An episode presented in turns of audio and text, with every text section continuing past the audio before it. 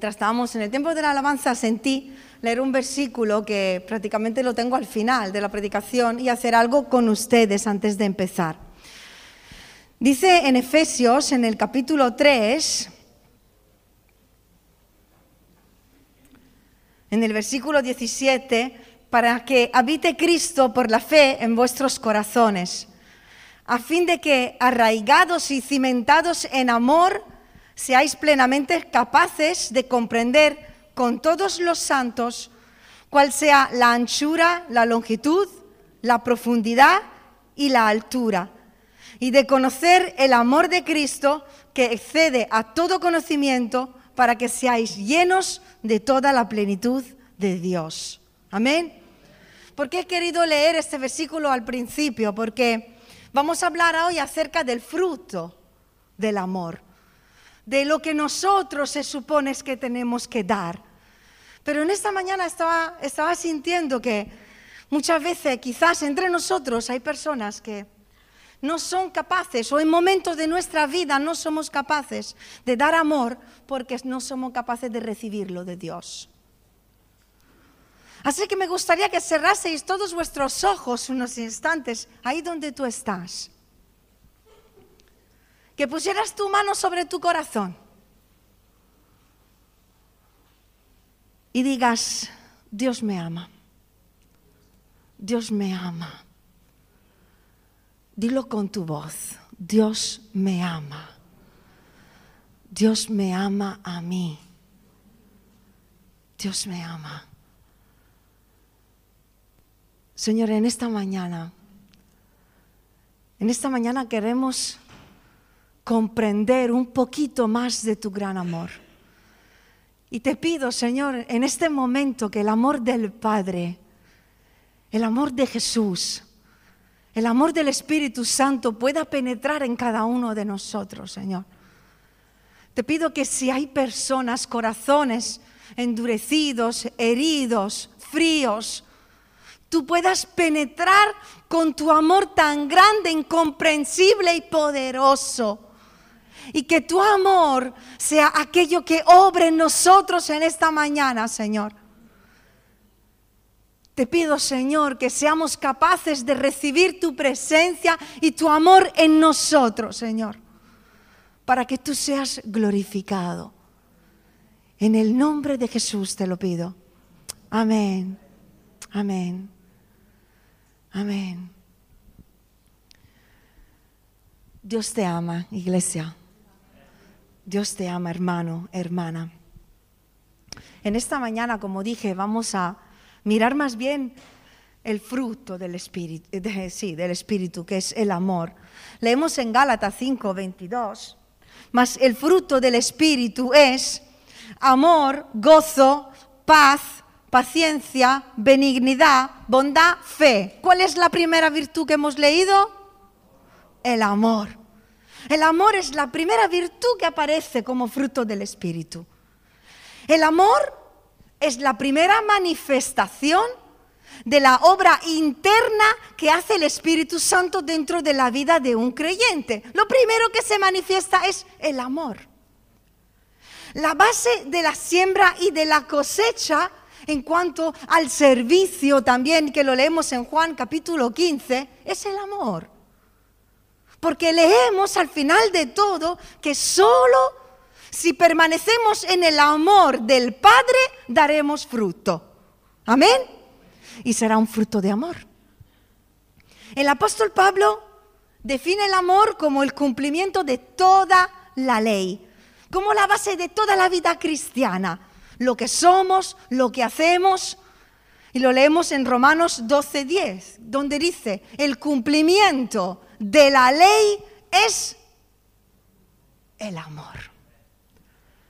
Jesús resume toda la ley en un nuevo gran mandamiento, el amor.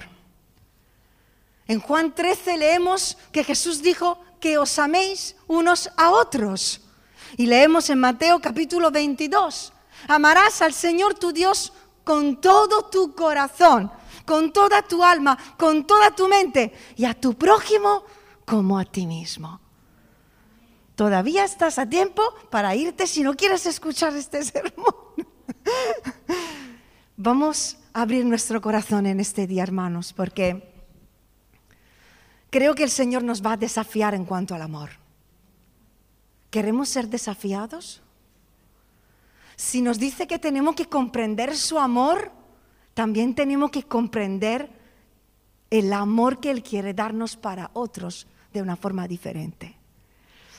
¿Por qué? Porque sin amor no somos nada. Dice el apóstol Pablo en 1 Corintios 13, 2, si no tengo amor, nada soy. Y lo dice después de una larga lista de cosas increíbles que podemos hacer para el Señor. Y termina diciendo, si no tengo amor, nada soy. ¿Qué somos sin el amor, hermanos? ¿Qué somos sin el amor? ¿Qué es tu vida sin el amor? No somos nada. Estamos vacíos. Porque somos seres relacionales. Necesitamos amar y ser amados a Dios y a las personas. Hay en nosotros, hay en ti y en mí una necesidad, el deseo de vivir el amor. El deseo de experimentar amor en nuestra vida. La necesidad de dar amor a otros, de recibir amor por otros. Por eso Dios nos ama. Porque Él es amor y porque sabe que necesitamos ser amados por Él. Y también por eso nos dice que amemos a otros. Porque sabe que tu prójimo necesita de tu amor, pero porque te ha creado para darle amor a tu prójimo. Amén. En primera de Juan capítulo 4 versículo 7 leemos, el amor es de Dios. Quiere decir, el amor viene de Dios. El amor le pertenece a Dios. Y primera de Juan 4, 8 nos dice esa frase que todo el mundo sabemos. Dios es amor. Dios es amor. El amor es la máxima expresión de Dios. El amor es su esencia. Y nosotros, tú y yo, sin su amor y sin Dios, no somos nada. Estaríamos llenos de maldad. Piensa en tu vida sin Dios, sin el amor que Dios te da. Sería una vida llena de maldad, llena de oscuridad, llena de tristeza, llena de soledad, sin propósito, sin valor y sin un futuro eterno. Cuando Dios nos alcanza con su inmenso amor, lo cambia todo en nosotros. Se acerca a nosotros y nos ama tal y como somos. Cuando se acercó a ti por primera vez, cuando empezó a hablar a tu corazón, el Señor te amó tal y como eras. No importa lo que hayas hecho hasta ese momento en el cual tienes tu primer encuentro con el Señor, Él te demuestra su amor. Porque cuando murió en una cruz, estuvo pensando en ti. Y sabía y sabe todo lo que le vas a fallar y vas a hacer. Aún así te ama. Porque para Dios eres importante. Para Dios tú no eres invisible.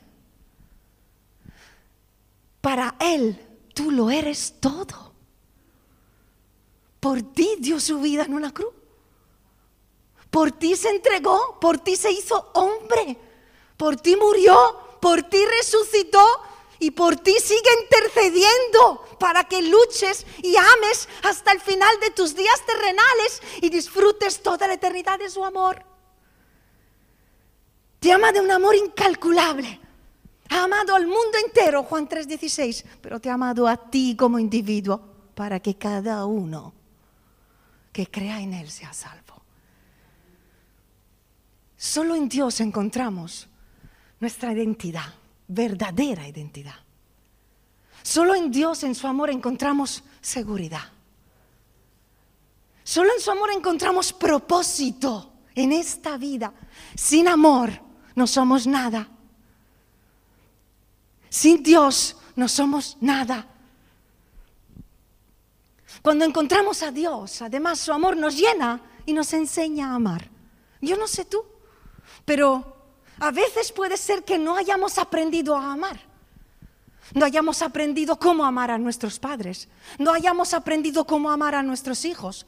No hayamos aprendido cómo amar a nuestro marido, a nuestra mujer. Porque nadie nos lo ha enseñado. Pues cuando Cristo, cuando Dios viene en nuestra vida y su amor nos inunda, Él nos enseña a amar. Él nos enseña a amar como Él ama. Y esta es la diferencia. Porque el amor de Dios no es un amor natural. El amor de Dios es un amor sobrenatural. Con Dios aprendemos a amar de verdad. Con Dios aprendemos lo que es el amor. Aprendemos a amar de forma sobrenatural.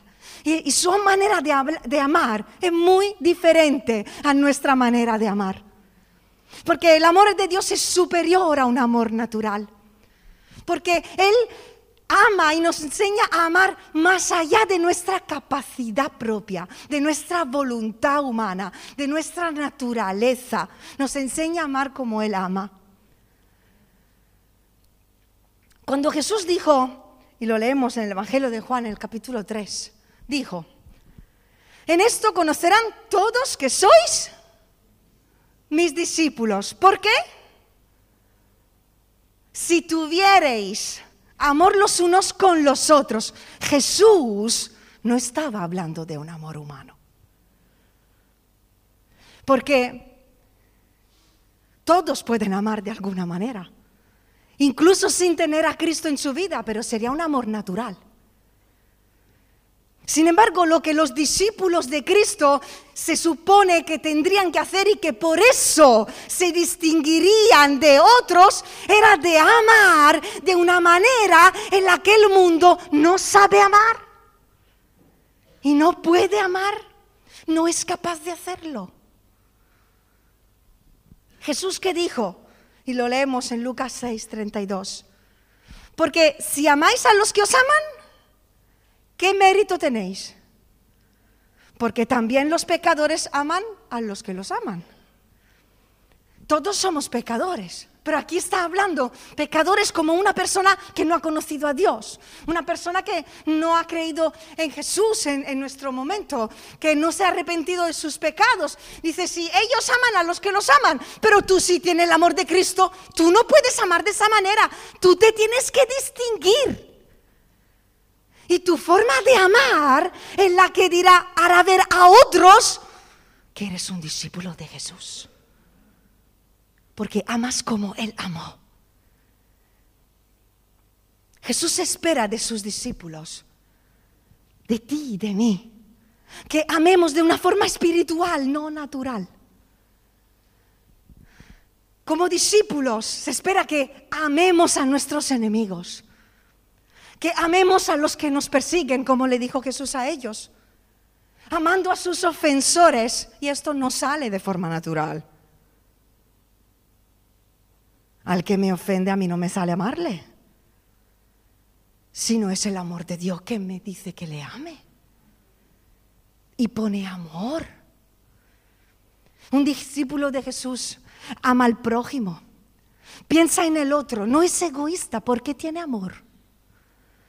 Porque tiene amor para dar siempre. ¿Cuándo? Porque recibe amor de lo alto. Constantemente. Y el amor de Dios es sobrenatural.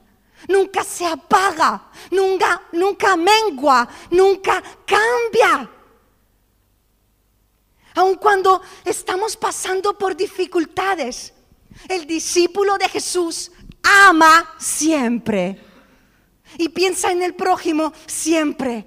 Hermanos, amigos, los problemas no son excusas para no amar y para no servir a Dios. Hay pocos amén. Los problemas no son excusa para no amar y no servir a Dios. Porque damos lo que recibimos de Dios teniendo mucho o teniendo poco, estando en la calma o en la tempestad. Hay personas que ponen excusas para no amar a Dios, para no servir a Dios, de que tengo problemas en mi familia. Es que mi matrimonio está pasando por una crisis. Es que tengo niños pequeños. tengo necesidad económica. Uf, mi trabajo no me lo permite. no tengo tiempo, estoy enfermo. Y no son capaces de dejar de mirar a su circunstancia personal. Como decía Cristina el miércoles, solo saben mirar a su ombligo. Y el amor termina aquí. No tienen la capacidad de levantar la mirada y pensar que la persona que está a su lado también necesita amor y que tú supuestamente tienes ese amor de Dios para darle. Pero veo que hay otras personas, hermanos, que pasan por las mismas circunstancias que este hombre, esta mujer, incluso peores. Y les veo que nunca dejan de amar, que nunca dejan de servir, que nunca dejan de preocuparse por otros. ¿Cuál es la diferencia? La diferencia está en lo que tenemos dentro, porque damos lo que tenemos. Si estamos llenos del amor de Dios, eso daremos. Pase lo que pase en nuestra vida, porque te sale de dentro. Ahora, si estamos llenos de nosotros mismos, eso también manifestaremos camuflado detrás de problemas. El fruto es la manifestación de lo que hay dentro de nosotros. Y ese amor, hermanos, ese amor es lo que el Señor se espera que manifestemos. Su amor, no el nuestro. Ese amor es la evidencia de que hemos conocido a Dios, de que Él vive en nosotros, como dice primera de Juan 4, que por el amor, si hemos conocido a Dios, amamos. Es la evidencia de que su Espíritu Santo está obrando en nosotros y es ese fruto manifestado. Sin ese amor no somos nada, somos como todos los demás. ¿Me has escuchado? Sin ese amor no somos nada. Somos como todos los demás. El amor no es un sentimiento, es una decisión que involucra nuestros sentimientos y nuestras emociones. Pero decidimos amar porque Dios nos amó primero. Y decidimos amarle a Él y a otros. El amor es un mandamiento. Es el gran mandamiento.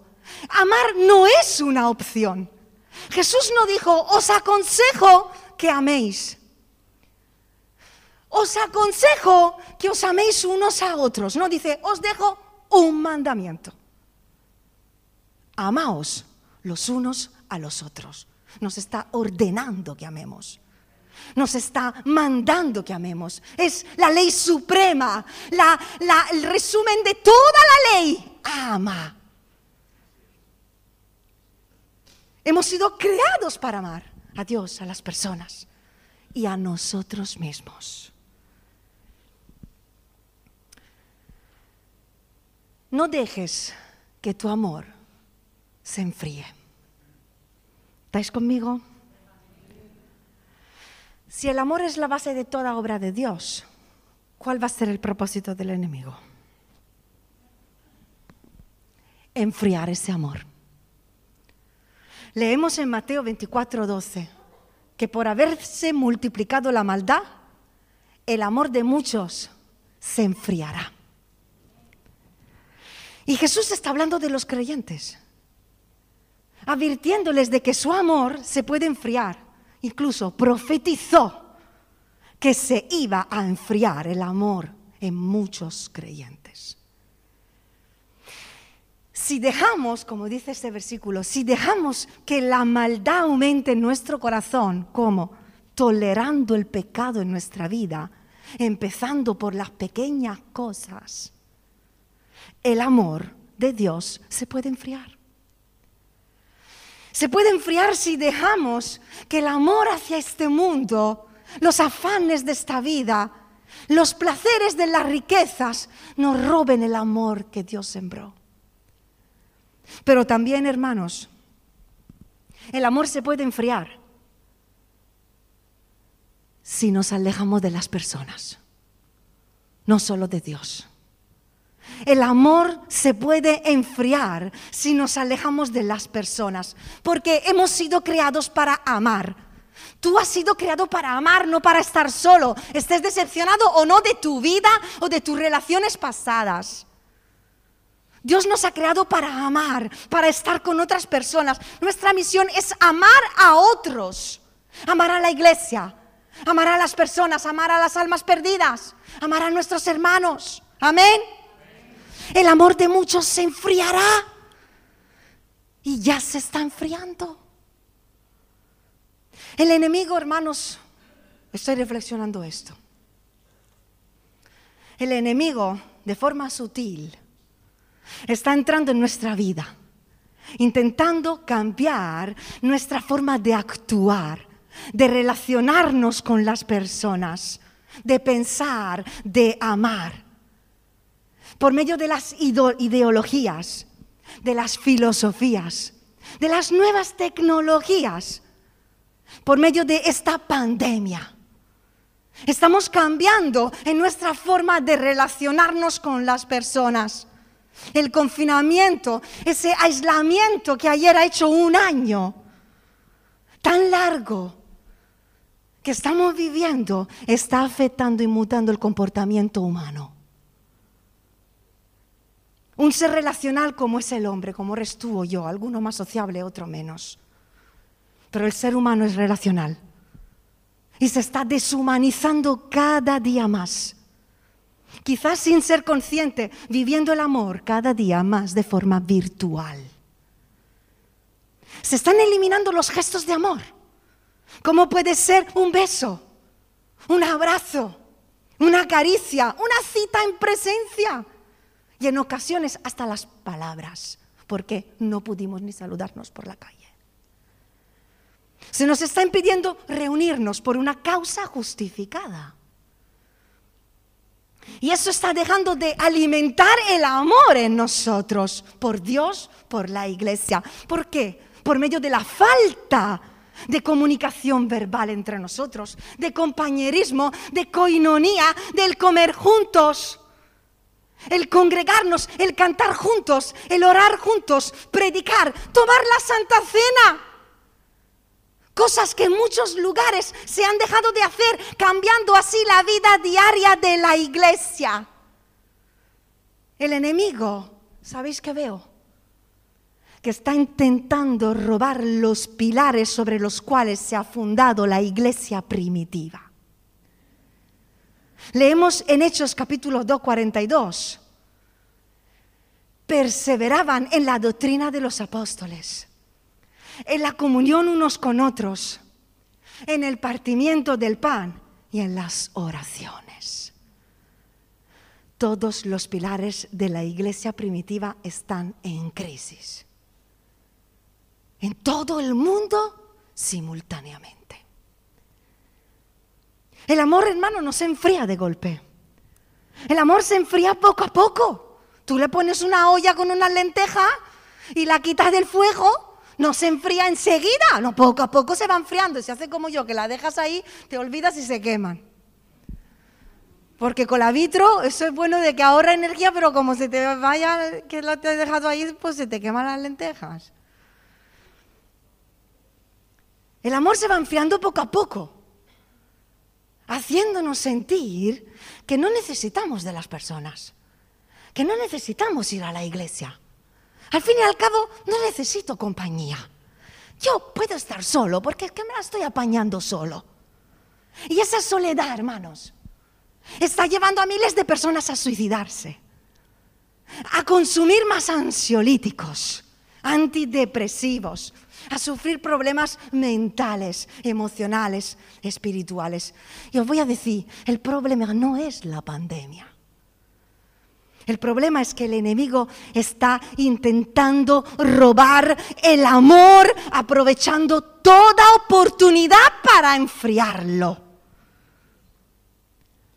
Jesús dijo que iban a haber guerras, que iban a haber pestes, que iban a haber persecuciones, eso ya lo sabíamos. Pero dijo que teníamos que seguir amando y que por eso íbamos a ser diferentes a otros, aún en medio de las dificultades que iban a llegar. Seguir amando. ¿Sabes? Nuestra lucha es contra ese amor humano que está en nosotros y que se va enfriando. Nuestra lucha es entre la carne y el espíritu. Es entre ese amor humano que se acomoda, que se endurece, que se deja engañar y el amor sobrenatural de Dios que lucha contra la carne. Solo podemos ganar nuestra batalla recibiendo el amor sobrenatural que viene de Dios.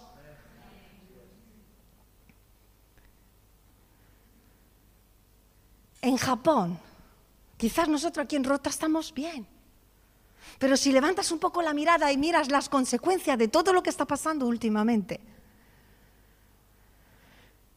En Japón, durante la pandemia, ha habido un tremendo aumento de suicidio entre mujeres y niños y adolescentes de primera y secundaria, de primaria y secundaria. Las tasas de suicidio han subido hasta el 70%. Cada día hay mayor demanda de psicólogos crece el consumo de medicamentos. Y a eso le añadimos, y aquí quiero reflexionar en esta mañana, porque Dios lo usa todo para hablarnos, hasta la muerte de mi padre. A esto le añadimos, hermanos, que han muerto en solo 12 meses miles de ancianos. Solo en España ha habido 30.000 muertes en las residencias de mayores desde el inicio de la pandemia. ¿Y sabéis qué es lo que veo? Que esas personas eran los padres de nuestra generación, que han dejado huérfanos a muchos hijos en solo 12 meses, en todo el mundo. Han dejado una generación huérfana, porque quien ha perdido un padre o una madre podrá decirme que cuando muere un padre, esa pérdida produce en el hijo un sentimiento de orfandad de abandono, de soledad, de desprotección, de sentirse perdido. Los padres son los que nos han dado la vida, nos han amado desde el principio, nos han enseñado a amar y a ser amados, nos dan un sentimiento de pertenencia, de que tienes tu lugar en este mundo, independientemente de la relación que tengas con tu padre o con tu madre. Los padres son el primer amor de un niño y no hay amor más fuerte. Y esta pandemia ha robado el amor de sus padres a miles de personas en un solo año.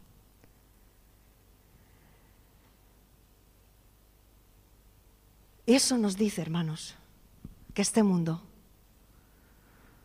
está esperando a que los hijos de Dios amen a la gente. Este mundo necesita madres y padres espirituales que se levantan para cuidar de las almas de los huérfanos espirituales. Me gusta leer el versículos en el libro de jueces, capítulo 5, versículo 7, donde dice, las aldeas quedaron abandonadas hasta que yo, Débora, me levanté. Y me levanté como madre en Israel. Este mundo necesita que hombres y mujeres que han conocido el amor de Dios se levanten para ser madres y padres espirituales para que perdure la generación de los hijos de Dios. Mientras por un lado el enemigo está intentando robar el amor y la figura paternal por el otro, el Espíritu Santo aprovecha esta ocasión para que el corazón del hombre que está necesitado de identidad, que está necesitado de amor, que está necesitado de un padre, pueda conocer el amor del Padre por medio de ti. Este mundo necesita conocer el amor de Dios Padre. Tenemos que mirar lo que está pasando en el mundo. ¿Cuál es la necesidad del mundo? Quizás a ti no te ha afectado ni a quien rota, pero millones de personas han perdido sus padres. Hay que responder a ese luto. Hay que darle amor. Hay que darle respuesta, solución. Amén. El enemigo está intentando robar la identidad a las generaciones.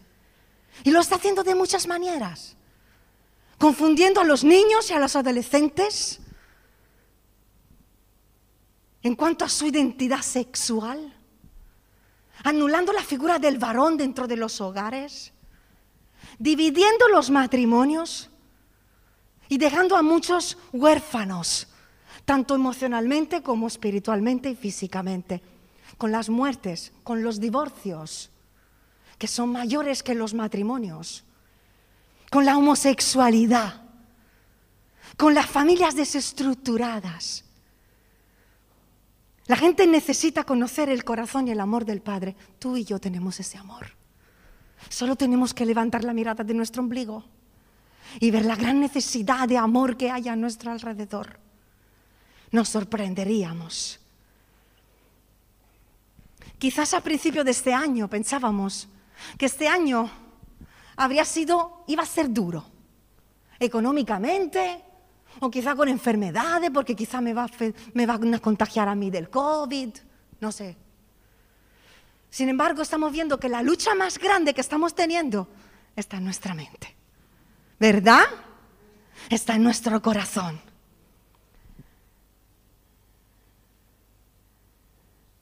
Porque el enemigo está atacando tu mente, está atacando mi mente, tu corazón, la mía, porque quiere robarnos el amor que Dios nos quiere regalar. Y tienes que luchar contra todo sentimiento de ansiedad, de soledad, de confusión, de abandono, de cansancio, de pereza. Y decidir amar sin límites y sin condiciones. Amén. ¿Y sabéis por qué? Porque voy a decir una cosa. La lucha va a ser aún más fuerte. Y va a ser aún más intensa y más directa con tu vida y con la mía, con la iglesia de Cristo. ¿Sabéis por qué? Porque grandes cosas están a punto de suceder en la historia de la iglesia. Y es por eso que el enemigo luchará para robarte el amor. Pero como escuché en el taller en el Congreso, el enemigo no puede detener la obra de Dios, no puede pero puede frenar la obra apagando a los siervos y a los hijos de Dios. De esta manera puede detener la obra. Así que no dejes que tu amor se enfríe. Busca el amor sobrenatural de Dios que te enseñe a amar y que te dé amor para amar en medio de estos tiempos tan peligrosos y duros. Amén. Ese amén me ha gustado.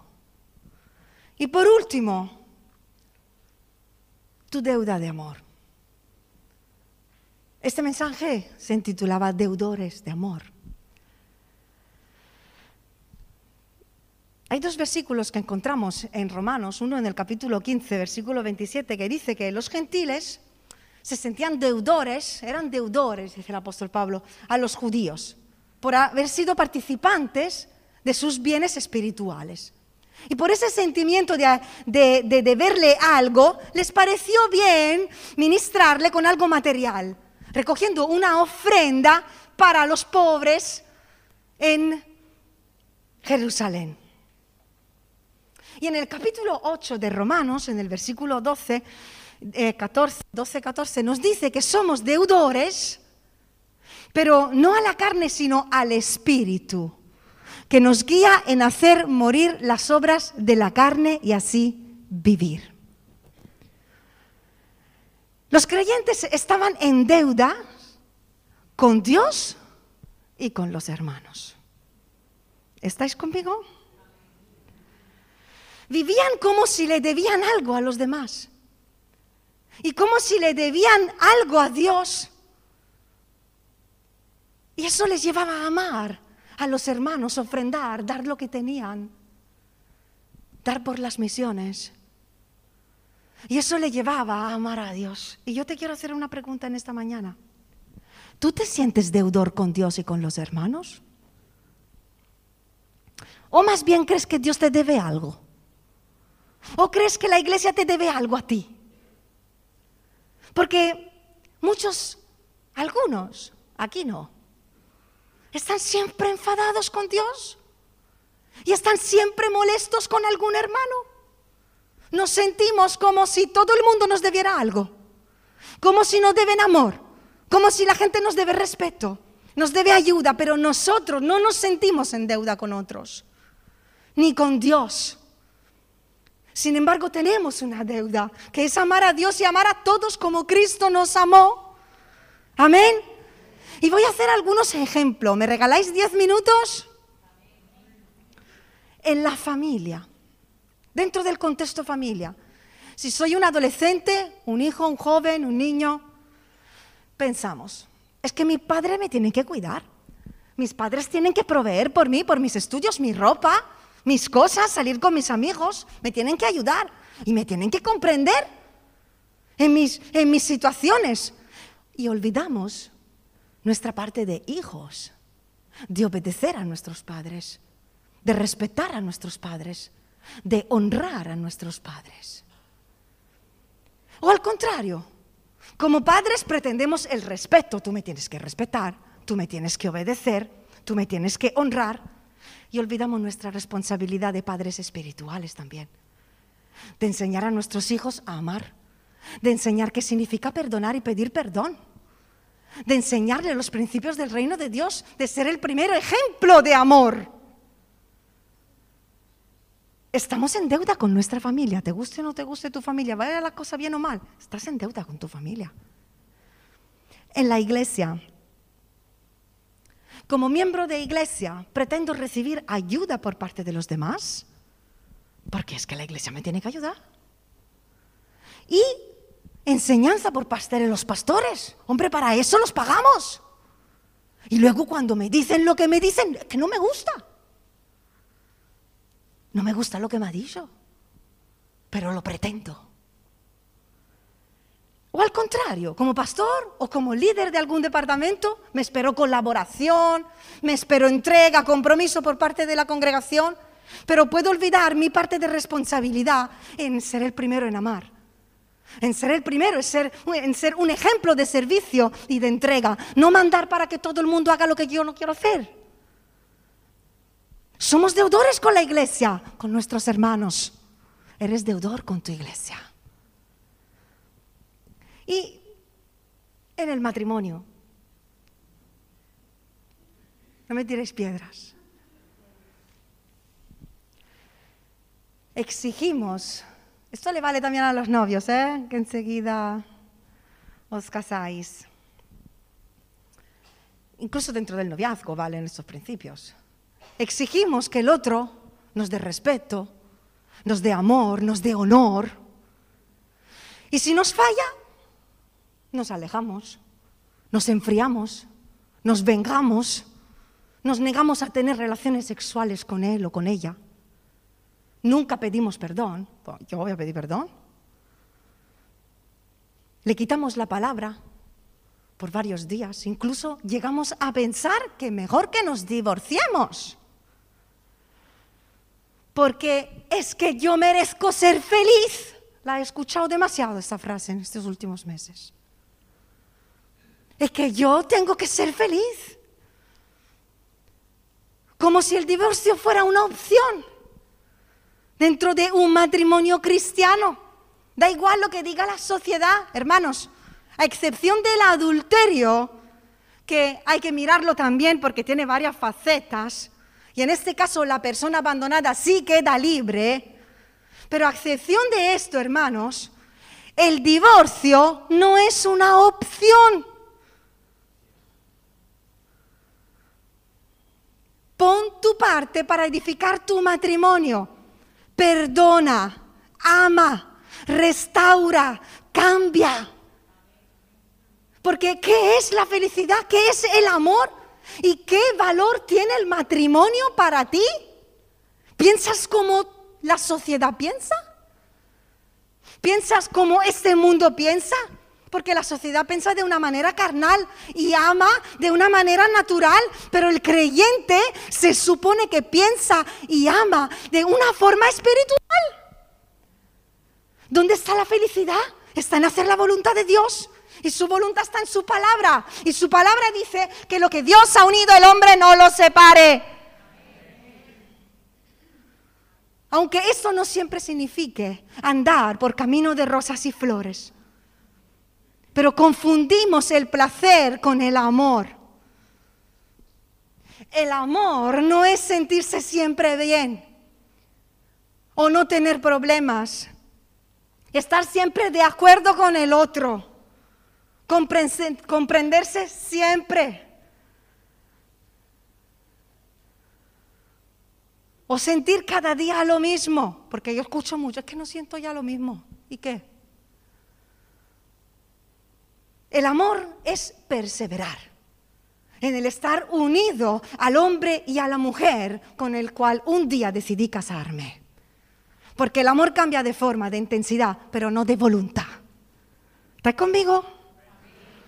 En el matrimonio pueden haber problemas de carácter, de comunicación, problemas en el área sexual, problemas, diferencias ministeriales, de visiones doctrinales, de opinión, de gustos. Pero esto no puede enfriar el amor. Y si pasa, porque puede pasar, la opción no es alejarme, divorciarme, separarme. La elección es acercarme a Dios, buscar de Dios, pedir su amor, que me enseñe a amar cuando mi amor ya se ha terminado. Porque el amor humano se enfría. Pero el amor sobrenatural nunca cambia, nunca se agota, nunca mengua. Y cuando tu amor está bajando el nivel, busca el amor sobrenatural de Dios que te enseña y te lleve a amar más allá de tu voluntad, más allá de tus razonamientos, más allá de tu naturaleza, de tu capacidad humana de amar. El amor es sufrido, es benigno, no tiene envidia, no se enfada ni hace daño al otro, no guarda rencor. Todo lo sufre, todo lo cree, todo lo espera, todo lo soporta. El amor natural no espera, no soporta, no lucha. El amor natural se cansa, se enfría, se apaga, se venga. Pero el amor que viene de Dios no. Nos lleva a luchar, a perseverar, a soportar, a amar.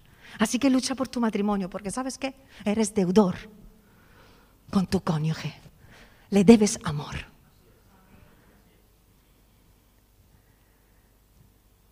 Estamos en deuda con todos y con Dios. Lo que somos, lo que tenemos, lo debemos a Dios, hermanos. Sin Él nada somos, sin amor nada somos. Y solo el amor de Dios puede pagar tu deuda y la mía. Y sabes, Él pagó la deuda.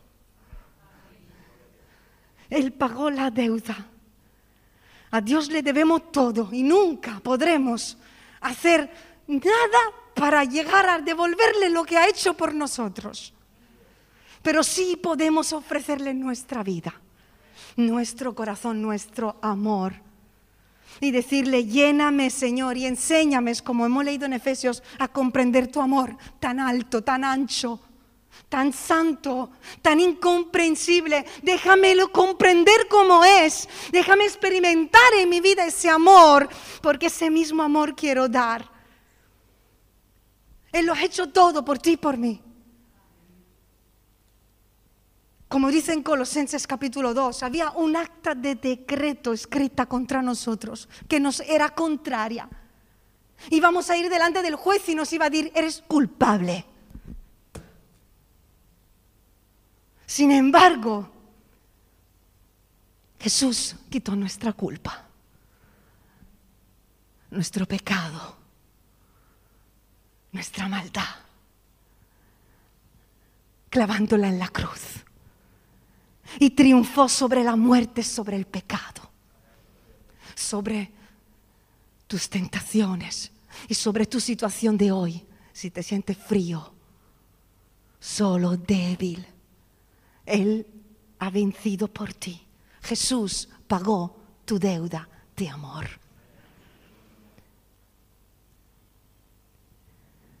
Os quiero invitar a que cerréis vuestros ojos.